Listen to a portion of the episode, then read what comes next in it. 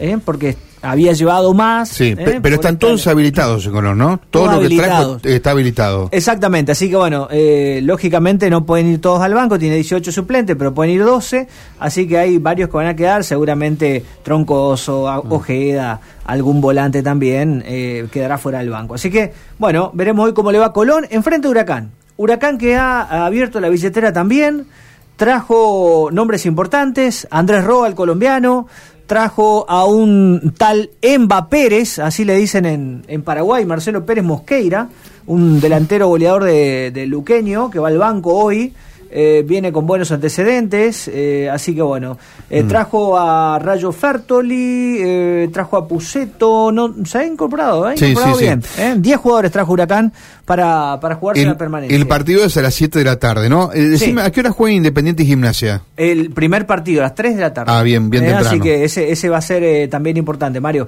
Bueno, y cierro con la formación del Globo, que va a ser con Chávez, Fernando Torren, Fernando Tobio, Lucas Carrizo y Guillermo Benítez, Franco Alfonso, este chico que está de River a préstamo, Rodrigo Echeverría, William Alarcón, Walter Masanti, Matías Cócaro y Héctor Fertoli. Estos van a ser los 11 de, de Huracán, que ganó y perdió en el comienzo del torneo, pero que si miramos los últimos cuatro partidos ganó tres, así que está, está buscando también, eh, en este caso, sumar para, eh, bueno, permanecer en, en primera, ¿no? Gracias, Johnny. Ya seguimos con el deporte. La muerte de Silvina Luna ha sido, sin duda, la noticia impactante esta semana.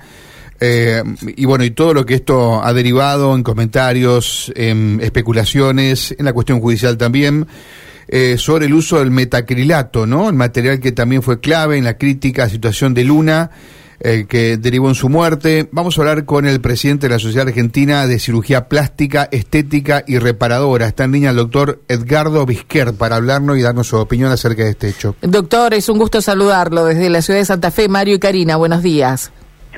¿Cómo les va? Buen día.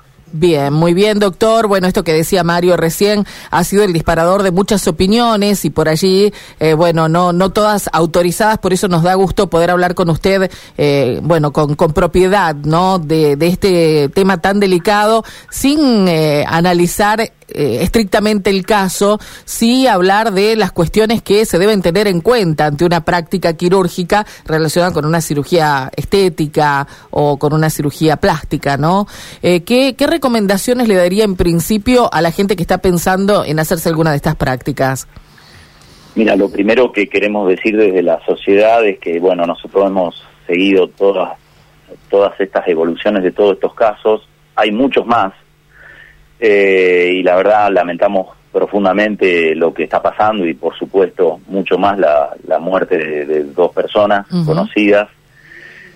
Así que bueno, honestamente uno no quisiera salir a hablar de, de estas cosas en este momento, pero bueno, si tiene que servir para algo eh, positivo es para informar al resto de la gente para que cuide su salud, obviamente.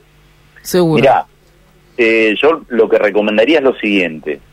No está mal que la gente vuelva al boca en boca en cuanto a la recomendación de los especialistas.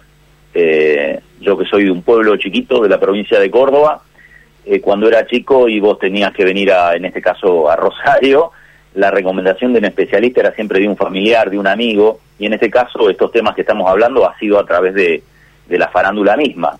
Eh, eso no está mal. Lo que pasa es que en días en los que las redes manejan la información y donde toda la gente recurre a las redes sociales, donde se mezcla el verdadero especialista con el falso especialista, inclusive con el no médico, yo creo que a ese paso inicial de consultar a, a un médico recomendado por alguien conocido tiene que continuar con un segundo paso donde hay que consultar los sitios oficiales de los colegios médicos. En Santa Fe tenemos el colegio de la primera circunscripción con sede en Santa Fe y el de la segunda con sede en Rosario. O, por ejemplo, en el caso de Entre Ríos, que no tiene colegios, tenés la página del Ministerio de Salud de la provincia. Y en el caso de todo el país, podés consultar la página web de nuestra sociedad, que es el sitio más eh, visitado por la gente, que es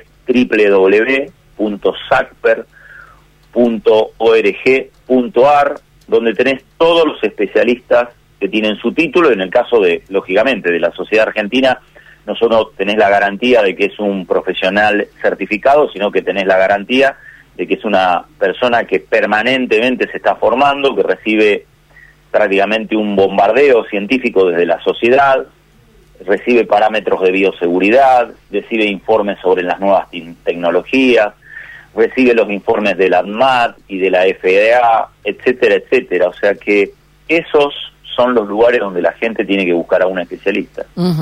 Eh, bueno, mucho se, se, ha hablado últimamente, eh, concretamente del caso Lotoki, ¿no? Que es eh, el objeto, digo, de la polémica y demás. ¿Hay alguna forma de que los colegios de médicos controlen a quienes realizan estas prácticas, que estén autorizados de, de Lotoki? Lo que se dice que es médico, pero no es cirujano plástico, no es especialista en esa área. ¿Se puede controlar desde la Sociedad Argentina de de cirugía plástica o desde el Colegio de Médicos a quienes realizan la actividad concretamente? Mira, la sociedad es una sociedad eh, fundamentalmente científica, claro. donde solo puede ejercer un control relativo sobre sus miembros. Eh, no tiene poder de policía. Eh, el control de las especialidades y de los médicos está a cargo de los organismos del Estado en, en este caso de los ministerios de salud de la provincia o de la nación o de los colegios médicos de las provincias que tienen delegada las facultades de formación y de control eh, sobre los médicos eh, que están colegiados en, en, cada uno de esos colegios, obviamente. Entiendo. Entonces, después acá hay un tema mucho más complejo que es el siguiente. Eh, hasta hace 15 años eh, no estoy haciendo referencia puntual a este caso, sino en general. Sí. Eh, hasta hace 15 años había tres universidades del país, que son la Universidad del Nordeste, justamente, la Universidad de Tucumán y la de Córdoba, que entregaban un título, si se quiere, nobiliario, para decirlo de alguna manera, ornamental, que decía médico cirujano, alguien que solo era médico. O sea, mi título, que es de la Universidad Nacional de Rosario, y lo mismo el de la Universidad Nacional del Litoral, un título de hace 20 años, decía solo médico. El de esas universidades decía médico cirujano. Entonces yo en mi pueblo, mi médico pediatra tenía su diploma en la pared que decía médico cirujano, sin haber tocado un bisturí en su vida. Entonces acá hay ese tema presente, que cuando un paciente ingresaba al consultorio de alguna de estas personas, se encontraba un título en la pared que decía médico cirujano, pero después, a ver, en la Argentina solo existe una ley de especialidades que es declamativa, no es una ley de control como existe en Ecuador o en Chile, donde el organismo, el colegio o el ministerio controla que vos no hagas algo de otra especialidad. En Argentina cualquier médico recibido puede hacer lo que quiere. A ver, después está lógicamente en la ética y, en el don de gente de ese médico de solo hacer la especialidad para la cual se formó. Pero en Argentina eso no está controlado. Entonces, los colegios médicos, por ejemplo, no te pueden penalizar si vos, no sé, sos un médico raso y en tu consultorio resecás tumores de piel, o sea, lesiones lunares, lo que se te ocurra. Lo que no podés hacer y sí te penaliza es anunciarte como especialista. Entonces todo eso hay que todo eso hay que cambiarlo. hay un largo camino por delante. El Estado ha sido un gigante burocrático que no ha con, no ha, a ver, no, no digo que hay que agrandar el Estado, justamente hay que reducirlo, pero que cumpla sus funciones. Estamos hablando con el doctor Edgardo Bisquert, es presidente de la Sociedad Argentina de Cirugía Plástica, Estética y Reparadora. Eh, doctor, hablemos del metacrilato, que es la, el material que se inyectó en el cuerpo de Luna. ¿Nos puede contar qué es el metacrilato y cómo se lo usa? Mira, el metacrilato ingresó al país eh, en varios nombres comerciales, o sea, no era solo una empresa, el metacrilato es el, digamos, como vendría a ser la sustancia y después están los nombres de fantasía que cada empresa le pone a su producto. Venía en jeringas de un centímetro cúbicos eh, y su indicación precisa era para defectos óseos eh, por secuelas de traumatismo o malformaciones craneofaciales. Mm. Eh, y tenía una dosis mínima para producir ese efecto y una dosis máxima. Como se dice habitualmente, un medicamento no solo tiene que ser usado en la indicación que viene en el prospecto y por la cual el ANMAT lo autoriza, como ustedes saben, el metacrilato, como todas las cosas que se usan en el país, primero pasa el filtro de la FDA de Estados Unidos Claro. y después pasa el filtro del ANMAT, que lógicamente se fija en lo que la FDA autoriza y lo que no. Eh, no ejerce un control a lo mejor tan estricto como la FDA que manda a técnicos a cada una de las fábricas. Mm. Pero bueno, si la FDA, que existe, a ver, no está mal que se haga así, lógicamente por las carencias de nuestro país se hace de esa manera, la- el ANMAT controla lo que el FDA autoriza y le da el visto bueno. La, la ANMAT no solo que controla las drogas y las cosas implantables, sino también los alimentos, Sí. por ejemplo. A veces ustedes pueden buscar en, hoy en día que todo se busca por las redes, te vas a encontrar con una noticia cuando abrís Google, eh, el ANMAT prohibió la mayonesa Sí, sí, tal, claro. eh, o el lote tal. Bueno, lo mismo sucede con los medicamentos. Entonces, este medicamento estaba totalmente habilitado. Lo que pasa que a partir de su mal uso, eh, viste, fue retirado del mercado. Entonces, un medicamento no, y, un, y en este caso algo inyectable, no solo tiene que ser colocado en el lugar correcto, sino en las cantidades correctas. Y aquí estaremos en un caso donde se usó una sustancia permitida, pero en, En realidad, en realidad, perdóname que te interrumpa, Sí. a- ese es el segundo paso. Nosotros creemos que no se usó metacrilato y de hecho, os de récord sabemos que no se usó. ¿Por qué? El, el, a ver, la diferencia entre un, un medicamento y un veneno es la dosis. O Claro. sea, Sí, sí, un claro. medicamento, cuando no se respeta Mm. la dosis indicada, se convierte en un veneno. Entonces, si vos te pones a pensar que si vos querés agrandar el área glútea para embellecerla, tenés que poner un implante glúteo, porque se puede agrandar la zona glútea o con un implante, como los implantes mamarios, cosas totalmente permitidas, o por lipotransferencia, o sea, sacar grasa de un lugar e inyectarla en el plano subcutáneo en la zona glútea Sí. y vos necesitas como para conseguir un efecto casi unos 300, unos 400 centímetros cúbicos, tanto del tamaño o el volumen del implante como de lo que inyectás de grasa. Ujú. Imagínate que te estoy diciendo que el metacrilato tenía una dosis máxima de 2 centímetros cúbicos. Claro. Vos no podías meter 300 jeringas, 400 jeringas. Por otra parte, está el problema del costo. Un implante, un par de implantes glúteos, o sea, los Sí. dos glúteos, Sí. salen 1.500 dólares y la jeringa de metaquilato salía 100 dólares Mm. y vos ibas a precisar 600 jeringas. Claro, imposible. Entonces, Con lo cual, no estoy diciendo que no haya puesto metaquilato, sino que es muy pues, sencillo de comprobar. Una persona medianamente inteligente lo puede comprender que no es eso lo que usó. Entonces, eh, por otro lado, nosotros, eh, hay muchos colegas que han recibido pacientes con, con, con estos productos inyectados y os de récord sabemos que era otra cosa. era otra cosa. Lo que Claro, entonces bueno, ahora la justicia tendrá la obligación de, de investigar. Pero la otra cosa uno supone que era algo no permitido o Obviamente. Aparte, hay una cosa que es real.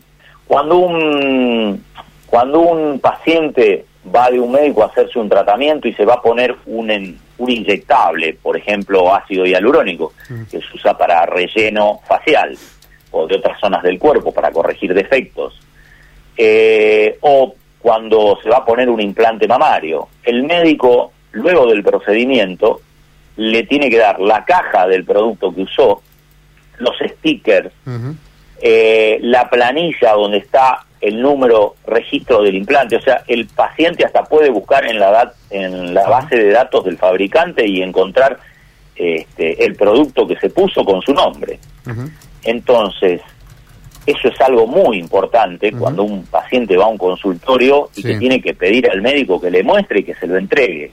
Entonces, en muchos de estos casos no había, no existía esa situación, pero a su vez hay una cuestión también muy importante que el paciente cuando concurre a hacerse un tratamiento, y lo más importante es la consulta médica, en esa primera consulta o en la segunda, porque a lo mejor queda con dudas en la primera consulta y quiere concurrir y tiene que concurrir todas las veces que sea necesario y sacarse todas las dudas, e incluso si es posible hasta con un papel con sus dudas anotadas para que no se las olvide cuando se sienta en el consultorio. En esas consultas, cuando se decide el tratamiento, el médico con mucha anticipación le tiene que dar el consentimiento informado. En la página web de la FACTER están los consentimientos informados de todas las prácticas y el paciente tiene que tener como mínimo una semana para poder leer todo y volver a incluso hasta al consultorio a repreguntar. En ese consentimiento, si por ejemplo en ese consentimiento si se usó eh, dos implantes mamarios o un implante mamario porque se hizo una reconstrucción por un cáncer de mama, están los stickers o el sticker del producto que se usó puesto en el consentimiento.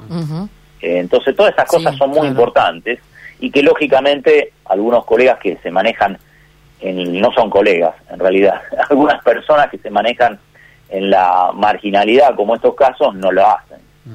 Eh, doctor, ¿es habitual además esto que denuncian muchos pacientes de que ya, en, iba a decir en el quirófano, bueno, pero en la sala de donde se realizaban estas prácticas, porque aparentemente tampoco reunían las condiciones de un quirófano, eh, se, se, definiera avanzar sobre, eh, bueno, otros, otras áreas del cuerpo y hacer también algún tipo de práctica sobre ellas? Porque he escuchado a varios pacientes que han denunciado eso, ¿no? Yo iba a hacer una cosa, por ejemplo, a poner glúteos, y después me terminó haciendo algo en, en la cara, por ejemplo. Sí, yo desconozco si eso sucedía.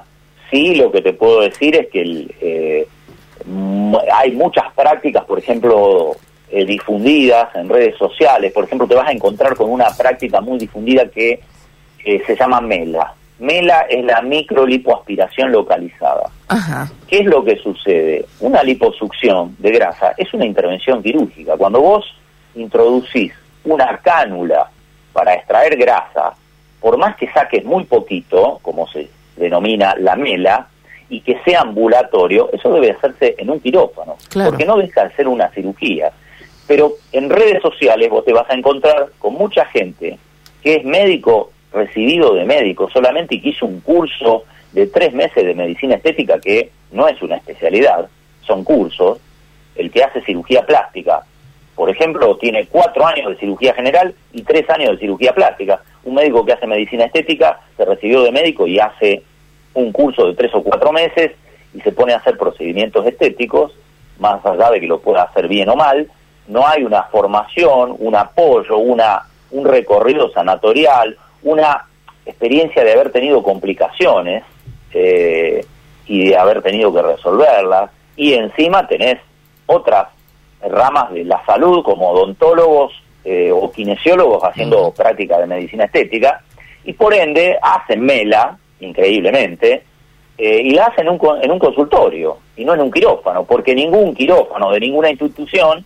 habilitaría a que una persona sin título ingresara a hacer esa práctica. Ahí está la explicación, claro. Claro, la gente tiene que abrir los ojos y no dejarse llevar por lo que ven en las redes. En las redes inclusive algunas sociedades de estas pseudo especialidades que estoy nombrando muestran cursos donde vos ves un consultorio donde hay 10 personas alrededor de un paciente, donde no tienen barbijo, tienen los guantes, que son los guantes descartables para curaciones, ¿no? Los guantes estériles, eh, tienen puestos camisolines descartables donde el guante llega hasta la mitad del, de, de, la mano y no le cubre todo el antebrazo, o sea, cuestiones de bioseguridad que no están respetadas y están dictando cursos para que algunas personas puedan realizar estas prácticas en lugares marginales. Entonces hay que alertar a la población también de esta situación, que trate de buscar a los especialistas en las páginas de los colegios, de los ministerios y de las sociedades científicas, que no busque a un médico por las redes, que quiera mirar, si quiere mirar en las redes que mire, pero que lo busque a través de estas páginas.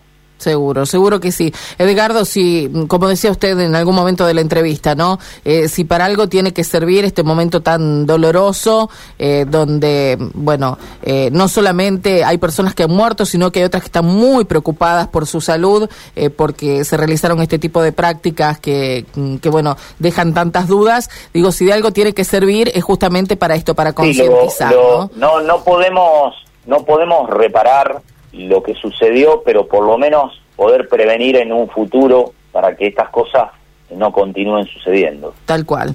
Gracias por su tiempo, doctor. No, gracias a ustedes por la nota y bueno, a su disposición cuando lo necesiten. Muy Buen amable. fin de semana. Gracias, gracias. El doctor Edgardo Vizquert, presidente de la Sociedad Argentina de Cirugía Plástica, Estética y Reparadora, después eh, de, bueno, lo que esta semana fue eh, la noticia más dolorosa, ¿no? La muerte de Silvina Luna, eh, que venía precedida además por la muerte de, de otro hombre joven, 39 años,